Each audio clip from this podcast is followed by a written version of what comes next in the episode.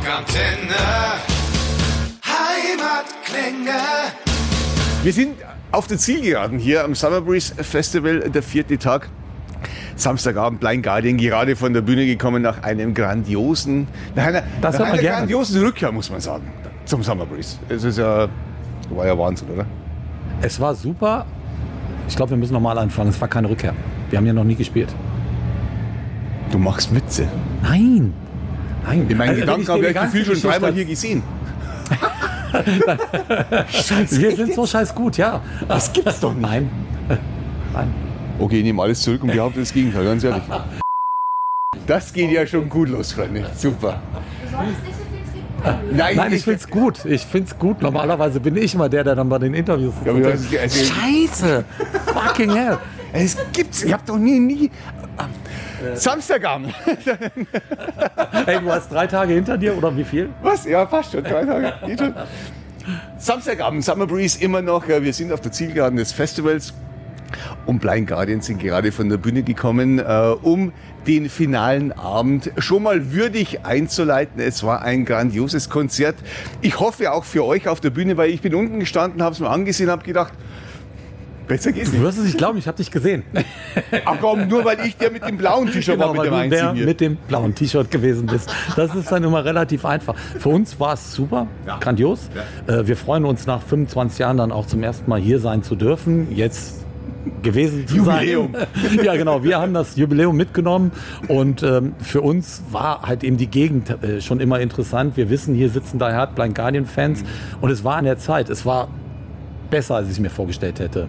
Mir ist viel erzählt von, vom Festival selbst, also von Dritten, nicht unbedingt vom Veranstalter, sondern tatsächlich von Leuten, die hier hinfahren und es ist deren Lieblingsfestival und ich kann es verstehen. Ich muss trotzdem jetzt eine Sache fragen. Was ist denn in den letzten 25 Jahren falsch gelaufen, dass ihr nicht hier gespielt habt? Äh, ja, wir waren wahrscheinlich nicht bekannt genug. ja, nee, klar. Ich äh, denke mal, da musst du andere Leute fragen, nicht mich. Okay, okay, okay, fast schon. Ja, äh, ich, ich, ganz ehrlich, jetzt mal ganz generell, abgesehen vom Summer Breeze, wie ist es denn wieder auf der Bühne zu stellen nach dieser Schockstarre von zweieinhalb Jahren? Schöner Begriff, Schockstarre. Das ist genau das, was es war. Äh, es, ich habe es gestern als Winterschlaf, ungewollter Winterschlaf Ja, bezeichnet. Wir mussten uns erst mal rein improvisieren. Heute war der erste Tag, also die erste Show, die wir jetzt in den drei, vier Monaten gespielt haben, wo ich das Gefühl hatte, okay, wir haben alle Leute am Start, die da sein müssen, weil immer war irgendwer krank, immer mehr, wer, irgendwer konnte immer nicht, aus welchen Gründen auch immer. Ähm, und das war schon echt ein bisschen belastend, aber es war vom ersten Moment an super. Wir haben äh, im Juni beim Rock Hard Festival angefangen Ja. und A, haben uns die Leute so oder so getragen. Ja? Ja. Jeder hat Bock, wieder rauszugehen und man merkt auch, die Energie ist da, aber die, wie sagt man, die, ähm, die Infrastruktur muss erst wieder wachsen. Das fängt beim Fliegen an. Ja, jeder Flug ist ein absoluter Horror. Das geht dann los, dass Leute bei den Festivals fehlen, die sich um die Bands kümmern. Ja. Also die Organisation, es ist egal, wo du hinguckst, ja. Und äh, das war schon ein bisschen anders. Es war schon ein bisschen abenteuerlich. Ich fühlte mich so tatsächlich in unsere Anfangszeiten zurückversetzt, aber es war gut und wir haben überlebt. Ja, das habt ihr wohl. Jetzt habt ihr ein neues Album am Start. Äh, bald ist es soweit, in wenigen Wochen wird äh, erscheinen The Garden Machine. Ist das ein Album, das ihr schon länger fertig hattet? Habt ihr es irgendwie zurückgehalten? Wir haben es schon länger fertig, ja. Äh, fertig geworden sind wir Anfang 2021. Anfang 21. Ja, hätten auch gerne, zumindest mit den Aufnahmen. Wir haben dann Ja. gemixt im Sommer. Hätten auch gerne eher veröffentlicht. Und du kannst es dir denken, es ist wieder diese Misere, in der wir uns alle befinden. Es gibt gab kein Vinyl. Es gab kein Vinyl unter anderem. Ja, und äh, aus Vernunftsgründen haben wir dann gesagt, okay, wir verschieben um ein Jahr. Äh, wir setzen uns den Stress überhaupt nicht aus. Hatte den Vorteil, dass wir tatsächlich, also ich muss jetzt halt eben so ein bisschen businessmäßig wieder rumkommen, äh, wir konnten marketingtechnisch ein bisschen anders arbeiten. Wir konnten diese Songs, die dann halt eben tatsächlich fertig gewesen sind, den Leuten so peu à peu präsentieren. Hört sich blöd an. Unsere Die Hard Fans, die lieben jeden Song, aber es gibt halt eben auch den geneigten Metal-Fan, der tatsächlich dann mit dem einen oder anderen Album von Blind Guardian durchaus mal überfordert sein kann. Das haben wir hier so ein bisschen ausgeschlossen oder zumindest vereinfacht. Ja? Und Ja. Äh, ich glaube, dass die Strategie uns ganz gut tun wird. Jeder wird sehen, die äh, jetzt noch fehlenden, ich glaube, es sind fünf Songs, die man noch nicht kennt, die sind genauso geil wie die anderen. Also da, also ohne jetzt arrogant. Da reden wir in zwei Wochen nochmal drüber. Aber okay. Äh, äh, da bin ich mir absolut sicher. Ich bin, ich, also ja. Äh, wie, seid ihr denn zu dem Ganzen? Ist es letztendlich, ist es ein Konzeptalbum? Nee, es ist kein Konzeptalbum. Es ist natürlich gewachsen. Wir haben irgendwann ähm, dieses fertige Album gehabt. Thematisch geht es sehr viel um ja, Glaubensfragen und Göttlichkeiten. Und da war schon diese Thematik oder diese Titelthematik God Machine relativ nah. Dann haben wir mit Peter Morbacher einen äh, neuen Coverkünstler gefunden. Alter, dieses Cover ist so geil. Danke. Da stehst du vor dem Danke. Plakat, ich kann nicht mehr weggehen. Danke. Ich, ich, ich, ich meine, ich, ich kaufe, ja, ich trage T-Shirts und kaufe meins. Ja, ich lese ab und zu immer mal Leute, die damit nicht klarkommen und ich verstehe es nicht. Und die sagen dann, ist ein untypisches Blind Guardian Album äh, oder beziehungsweise Cover. Ja, aber, aber selbst wenn, so wurscht. Ja, wir wollten natürlich halt eben auch einen Punkt setzen damit. Ja, Es, es sollte schon anders aussehen und es ist auch technisch ein bisschen anders, wie Peter an die Sachen rangeht als unsere Künstler davor. Aber diese Entwicklung, die hatten wir von Tag 1 an. Also wir haben in den 80ern mit Airbrush angefangen, dann sind wir ins Malen gekommen oder beziehungsweise die Künstler, die für uns gearbeitet haben. Dann ging es irgendwann rüber in die Computertechnik und Peter ist irgendwie ja so ein Hybrid, der hängt irgendwo dazwischen und uns hat es umgehauen, als wir halt Voll. eben seine Geschichten gefunden haben. Und es ist ja auch ein Werk, was halt eben aus seinem Portfolio durchaus schon ähm, Bekanntheit hatte. Aber es war, es war so grandios, wir haben sofort gesagt, nein, egal was du noch für uns malt, und er hat was für uns gemalt, äh, dieses Cover soll unser Cover sein. Und das hat auch so diesen, ja, ich sag mal, so einen archaischen, aber auch ein bisschen so einen religiösen Aspekt. Und deswegen war God Machine der ideale Titel.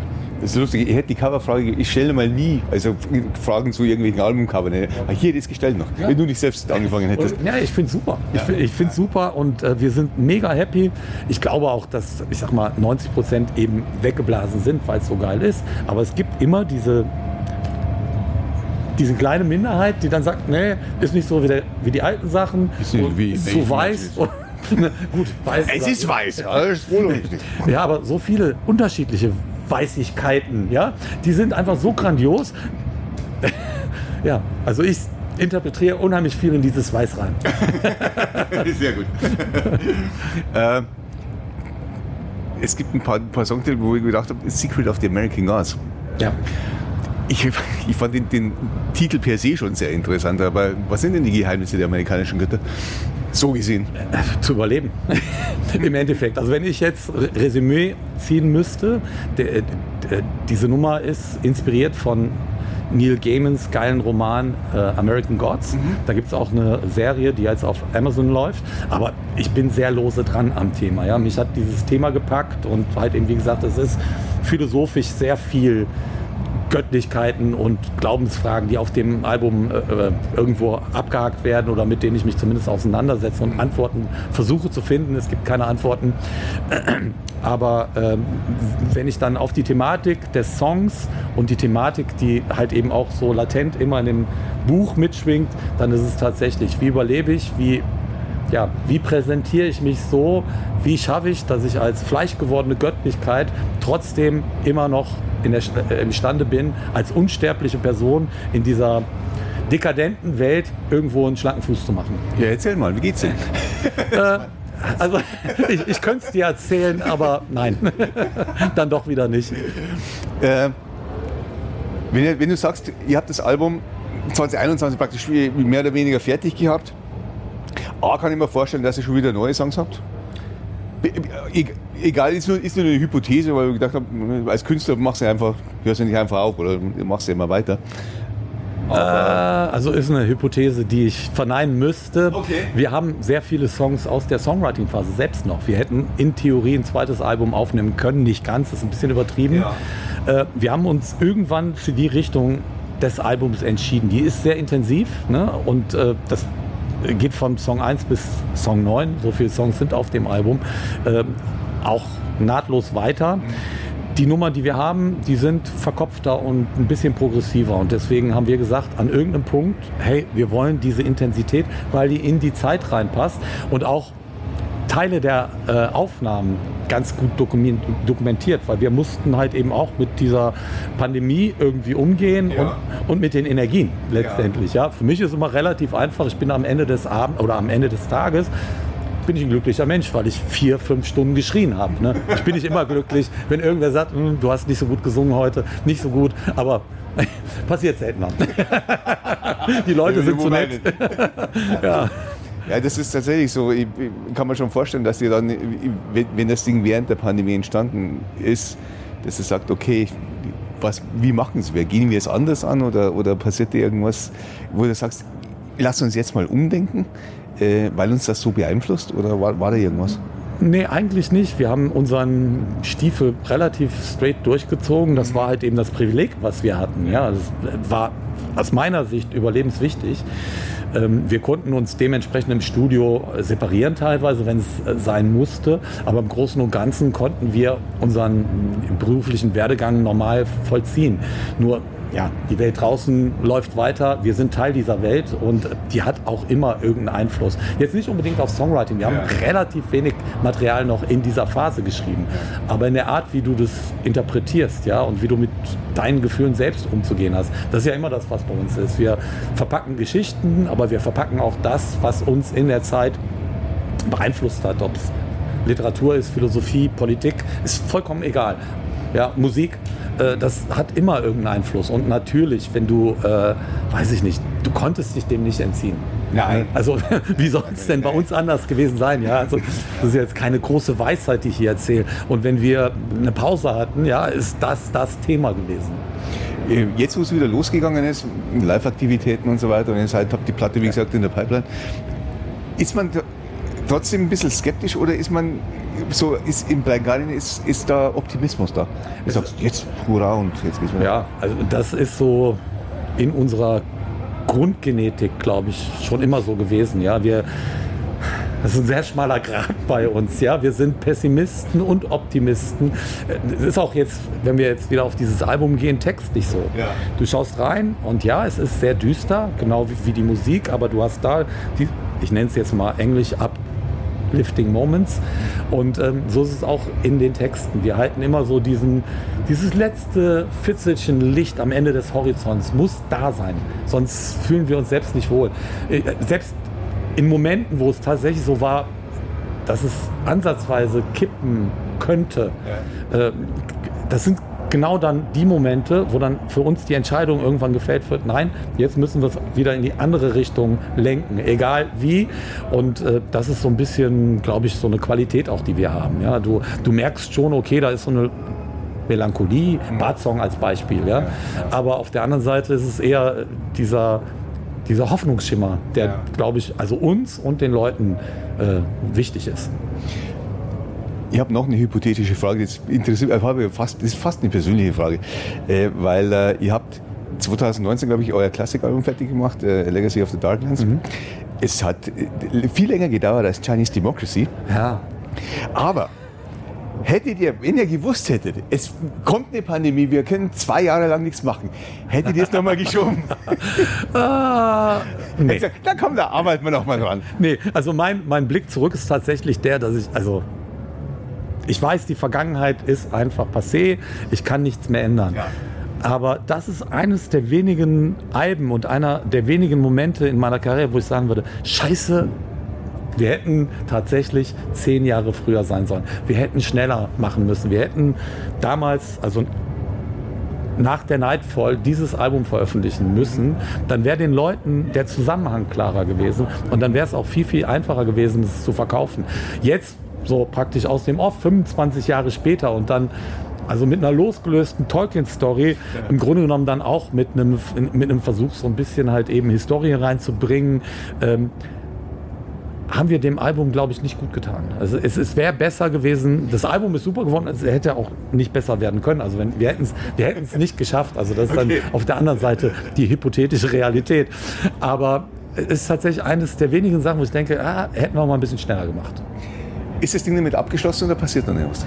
Äh, wir werden mit dem Ding noch arbeiten, auf jeden Fall. Wir haben ja noch gar nicht äh, irgendwie angefangen, Konzerte zu spielen. Dann schauen wir mal, wenn in 20 Jahren. Ja, du darfst in frühestens fünf Jahren anfragen. Aber ihr seid auf Tournee jetzt dann im Herbst. Ja. Da geht es nochmal richtig rund Ja. und zur Sache. Ja. Ähm, wie viele Stunden steht ihr auf der Bühne? Ihr habt viel Material zu spielen.